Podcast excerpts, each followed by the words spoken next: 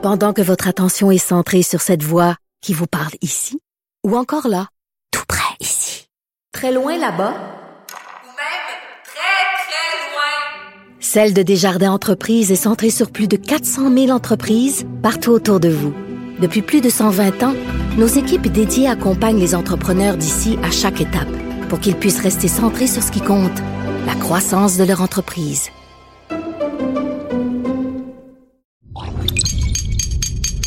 Radio. Salut, c'est Charles Tran avec l'équipe dans 5 minutes. On s'intéresse aux sciences, à l'histoire et à l'actualité. Aujourd'hui, on parle de thé. Le thé, cette boisson universelle connue depuis la nuit des temps, à tel point que le mot thé aussi revêt un caractère universel. On le prononce sensiblement de la même manière, hein? thé, ti, ti en allemand, ou avec son variant asiatique, cha, chai, cha. D'où vient le thé? On dit qu'il est bon pour la santé, le thé vert en tous les cas. Pourquoi? Pourquoi est-ce que c'est bon pour la santé? Le thé, son histoire et ses bienfaits, voici Marie-Lise Hamelin. D'abord, c'est quoi le thé? Ben, c'est tout simple, hein? c'est une infusion de feuilles séchées provenant de l'arbre le théier, qui est aussi appelé Camellia sinensis, et cet arbuste, en fait, poussait à l'origine au pied de l'Himalaya. En Chine, où ça s'est d'abord popularisé comme boisson, c'était au départ euh, une boisson réservée aux dignitaires. Puis vers le 8e siècle, ben voilà, tout le monde s'est mis à boire du thé. C'est un peu similaire au Japon. Les premiers théiers sont arrivés, euh, ben, sont, sont été plantés en fait, près des monastères vers le 7e siècle. C'était surtout réservé pour les moines. Puis après, bon, ça se répand et ça se répand même au monde arabe à partir du 9e siècle, puis à l'Europe au 16e siècle. C'est devenu à ce moment-là un des trois euh, principaux produits d'exportation chinois après la porcelaine et la soie. Alors je le disais, le thé fait son chemin en Europe et à bord d'un navire hollandais.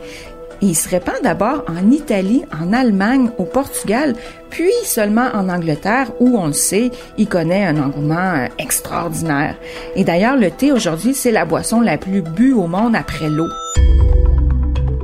Pour ce qui est des proportions, le thé vert représente 18% seulement de la consommation de thé mondial versus 80% pour le thé noir. On consomme le thé à la fois pour euh, son goût, évidemment, mais il y a aussi des vertus énergisantes et des effets positifs sur la santé. Je vais vous parler d'abord des vertus euh, stimulantes puisque le thé contient de la caféine. Ben oui, la théine contenue dans le thé, c'est en fait de la caféine. Les deux proviennent de l'exacte même molécule. Cela dit, la teneur en caféine du thé va jamais égaler celle du café. Par exemple, une tasse de café de 250 ml, ben, ça contient en moyenne 100 grammes de caféine. Le thé noir, 50 mg seulement, la moitié. Pour un café espresso, la quantité de caféine peut même atteindre jusqu'à 500 mg pour une tasse. En plus, le thé, ben, c'est riche en tanins qui ont pour avantage de retarder l'assimilation de la caféine par l'organisme. On parle vraiment d'une boisson qui est plus douce. Cependant, un petit truc ici, les tanins sont pas libérés tout de suite lorsqu'on infuse les feuilles de thé, contrairement à la caféine qui elle est libérée là automatiquement. Donc, pour obtenir un thé qui est plus euh, excitant euh, au sens euh, de, de l'énergie, hein, des fois qu'on aurait besoin d'un petit boost, ben il suffit d'infuser le thé pendant moins de deux minutes donc avant que les tanins ne soient eux aussi libérés. Autrement dit, plus notre thé est fort et concentré, ben moins il est excitant. Hein? C'est contre-intuitif, mais ça permet de maintenir ben, le buveur de thé alerte. Pour les personnes qui ont de la difficulté, hein, chez qui la caféine provoque de l'insomnie, de la fébrilité ou même de l'anxiété, ben elles ont avantage à passer au thé, mais au thé bien infusé.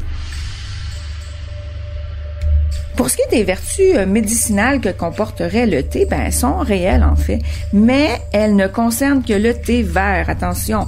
Donc, euh, grâce aux antioxydants qui s'appellent les flavonoïdes qu'il contient, ben, le thé il contribue à diminuer le mauvais cholestérol, à prévenir la formation de caillots parce que ça stimule la circulation sanguine, et aussi boire du thé vert, ben, ça réduit le risque de cancer en luttant contre les dommages euh, du stress oxydatif. Il y a une étude en 2006 qui a montré que les femmes qui boivent le plus de thé vert réduiraient de 22% leur risque de cancer du sein. Il y a même une autre étude qui a été faite sur près de 70 000 femmes chinoises qui a trouvé que les buveuses de thé vert avaient un risque de cancer colorectal réduit de 57 Puis c'est pas tout. Une recherche en 2013 a montré que le thé vert peut réduire la glycémie et même il y a une étude japonaise qui a trouvé que ceux qui buvaient le plus de thé vert réduisaient de 42% leur risque de diabète de type 2. Le thé vert favorise la concentration et prévient le déclin cognitif associé au vieillissement. Mais attention là, on peut pas donner le bon Dieu sans confession au thé vert. Il y a quand même quelques mises en garde qui s'imposent. Par exemple, selon Santé Canada, les personnes qui souffrent de troubles hépatiques ben, doivent consulter un médecin avant de consommer du thé. Puis c'est pareil pour les personnes enceintes, qui allaitent ou qui ont une carence en fer. Il y a aussi le fait que le thé vert peut augmenter euh, la pression artérielle chez les personnes souffrant d'hypertension, puis pourrait même augmenter le risque de segment s'il est pris en parallèle avec des plantes euh, ou des produits naturels, comme on dit, susceptibles de diminuer la coagulation sanguine, comme euh, le ginkgo biloba ou le ginseng.